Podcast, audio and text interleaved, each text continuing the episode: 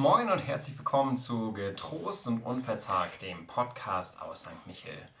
Ich bin Pastor Tom Wolter und ich habe heute ein paar Gedanken zum Thema Licht dabei und zum Thema Weg. Und dafür würde ich gerne mal ein bisschen weiter ausholen. Vor ein paar Jahren bin ich auf dem Jakobsweg in Nordspanien unterwegs gewesen. Ich wollte so ungefähr das letzte Drittel des Weges gehen und von Leon nach Santiago de Compostela laufen. Ungefähr 300 Kilometer in zwölf Tagen. Ich war maximal aufgeregt, denn es war das erste Mal, dass ich mir einen Fernwanderweg, also einen Pilgerweg, vorgenommen hatte. Ich weiß noch, wie ich im Flugzeug mit dem Wanderführer auf dem Schoß da saß und nochmal alle Etappen durchging. Ich hatte ungefähr einen Tag zu wenig Spielraum. Daher nahm ich mir vor, gleich am ersten Tag zwei Etappen zu machen und dadurch später entspannter gehen zu können. Vielleicht ein Muskelkater, aber mit weniger Zeitdruck. Also lieber gleich am Anfang ein ordentliches Brett und dafür hinten raus deutlich mehr Luft. Ich kam in Leon an, suchte mir meine erste Unterkunft, sprach noch mit einigen Pilgern und ging dann hurtig ins Bett. Denn am nächsten Tag wollte ich ja weit kommen. Aber ich war so aufgeregt, dass ich gar nicht einschlafen konnte. Die ganze Nacht lag ich wach. Da war es auch nicht unbedingt von Vorteil, dass ich mit 30 anderen Leuten, zum Teil schnarchenden Leuten, in einem Zimmer lag. Also kaum geschlafen, aber hochmotiviert. So ging es am nächsten Morgen um 6 Uhr für mich auf den ersten Jakobsweg. Es war noch dunkel. Ich hatte eine Stirnlampe dabei, aber der Überblick fehlte mir noch komplett. Ich stiefelte trotzdem los, immer weiter. Doch irgendwie passierte nichts. Mein Weg führte mich an einer Autobahn entlang. Es fehlten Zeichen und Markierungen. Ich suchte verzweifelt auf meiner Karte, wo ich bin, und irgendwann Sackgasse. Der Weg endete unter einer Autobahnbrücke irgendwo kurz hinter Leon. Im Nachhinein war es nur ein kurzer Moment. Ich bin schließlich umgedreht und habe dann doch noch den Einstieg in den Jakobsweg gefunden. Im Nachhinein waren es schlicht ein paar Kilometer Umweg. Doch ich weiß noch, wie frustrierend dieser Moment für mich war. Ich bin mit all meinen großen Zielen losgelaufen, voller Motivation, voller Tatendrang und es endete erstmal in einer Sackgasse. Ich glaube, wir kennen alle solche Situationen. Und das nicht allein auf einem Wander- oder Pilgerweg, sondern auf unserem Lebensweg. Häufig ist es nicht ganz klar, in welche Richtung wir gehen sollten. Es ist, als ob wir nur eine kleine Stirnlampe tragen würden, die gerade einmal das erhält, was direkt vor uns liegt, aber unmöglich den Blick in die weite Ferne ermöglicht.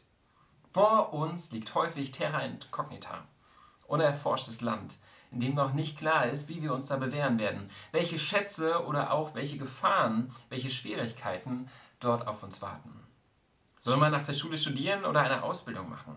Oder vielleicht für eine Zeit ins Ausland gehen? Will man in der Stadt oder auf dem Land wohnen? Welcher Beruf ist der richtige? Ist es besser für die Kindererziehung, ein paar Jahre zu Hause zu bleiben oder doch lieber das Kind in der Kita betreuen zu lassen? Wie lebe ich, wenn der Mann oder die Frau, die immer an meiner Seite war, plötzlich nicht mehr da ist? Das Leben ist häufig kompliziert und unübersichtlich. Da ist es schwer, die Orientierung zu bewahren. Gerade dieses Coronavirus macht ja vieles noch viel, viel komplizierter. In Bezug auf Jugendliche und Kinder sprechen Kinderschutzexperten schon von einer drohenden, verlorenen Generation. Also eine Generation, die weniger Zugang zu Bildung hat, geringere Chancen aufzusteigen, die einen normalen Umgang mit körperlicher Nähe, Spielen und Gesang verlieren könnte. Es ist also nicht nur unser Leben, das so kompliziert ist, sondern auch diese Krise, die alles noch viel komplizierter macht.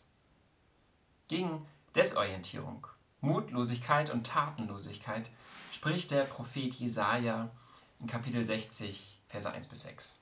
Dort heißt es: Mache dich auf, werde Licht, denn dein Licht kommt und die Herrlichkeit des Herrn geht auf über dir. Denn siehe, Finsternis bedeckt das Erdreich und dunkel die Völker. Aber über dir geht auf der Herr und seine Herrlichkeit erscheint über dir. Und die Völker werden zu deinem Lichte ziehen und die Könige zum Glanz, der über dir aufgeht. Hebe deine Augen auf und sieh umher. Diese alle sind versammelt, kommen zu dir.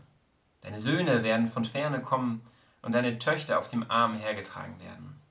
Dann wirst du es sehen und vor Freude strahlen und dein Herz wird erbeben und weit werden, wenn sich die Schätze der Völker am Meer zu dir kehren und der Reichtum der Völker zu dir kommt. Denn die Menge der Kamele wird dich bedecken, die jungen Kamele aus Midian und Eva.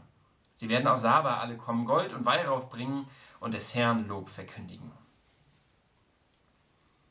Mache dich auf, werde Licht, denn dein Licht kommt.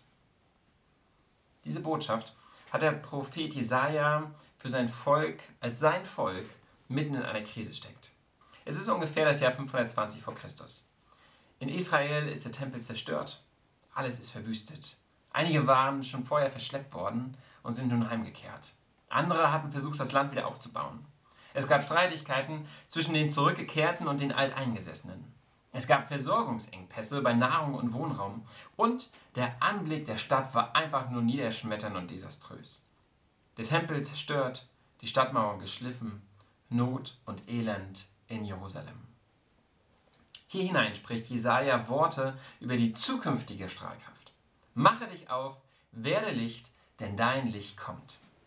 Also ein zukünftiges Licht, das so hell strahlen wird, dass selbst Menschen aus anderen Völkern kommen und wertvolle Gaben mit sich tragen werden.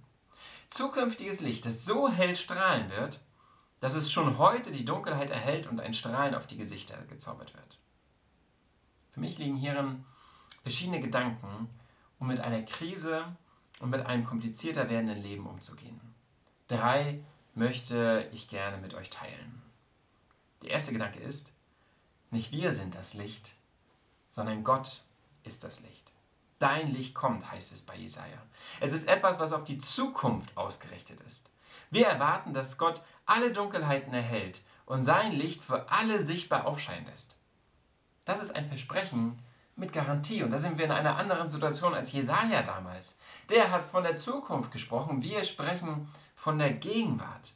Denn mitten unter uns hat es schon begonnen, als Jesus Christus in Bethlehem geboren wurde, als er von Gott erzählte und Menschen heilte, als er am Kreuz starb und auferstand. Ich bin das Licht der Welt, sagt dieser Jesus. Und es gibt Momente, in denen sein Licht unter uns aufleuchtet. Momente, in denen alles so klar wirkt, in denen wir uns Gott und den Menschen so nah fühlen. Momente der Liebe, der Freude, des Trostes, des Miteinanders, der Erhabenheit Gottes. Doch dieses Reich Gottes ist erst im Kommen. Es bricht gerade erst an. Es ist, als ob hin und wieder Sonnenstrahlen eine dicke Wolkendecke durchbrechen aber das Licht in seiner Vollkommenheit sich noch nicht entfaltet. Wir können es erahnen, wir sehnen uns danach, wir werden davon berührt, aber wir wissen auch, was es heißt, in der Dunkelheit zu leben, uns von Gott fernzufühlen. Glaube bedeutet, diesem anbrechenden Licht, das wir mal stärker, mal schwächer erspüren, zu vertrauen. Gott unser Herz geben und darauf hoffen, dass er diese Welt mit all seinen Dunkelheiten in seiner Hand hält darauf hoffen, dass sein Licht schlussendlich die Welt erhellen wird. Und damit bin ich auch schon bei meinem zweiten Punkt. Das Herz vor Gott beugen. Ich glaube, wir Menschen muten uns häufig zu viel zu. Wir erwarten, dass wir auch in der Krise oder in Zeiten, in denen das Leben unübersichtlich und komplizierter wird, immer den Überblick behalten und immer die richtige Entscheidung treffen. Aber häufig ist es ja gerade nicht so. Wenn wir den Weg nicht kennen, und dann an einer Kreuzung mit zwei Abzweigen stehen, dann sehen diese zwei Abzweige häufig erstmal komplett gleich aus. Man kann abwägen, man kann Gründe suchen, aber am Ende muss man sich für einen Weg entscheiden, ohne genau zu wissen, was da auf einen wartet. Das kann nicht immer gut gehen. Glaube bedeutet daher, demütig werden bei den eigenen Fähigkeiten und Entscheidungen. Wir machen Fehler. Wir müssen manchmal zurücklaufen und dann doch den anderen Weg nehmen, so wie ich auf dem Jakobsweg. Manchmal verirren wir uns. Und dann ist es nun einfach einmal so. Wenn wir nicht recht haben müssen, wenn wir nicht alles richtig machen müssen, ist hin und wieder Neuanfang und neu probieren gar kein Problem. Vielleicht haben wir bei diesem Trial and Error ja vielleicht sogar etwas gelernt.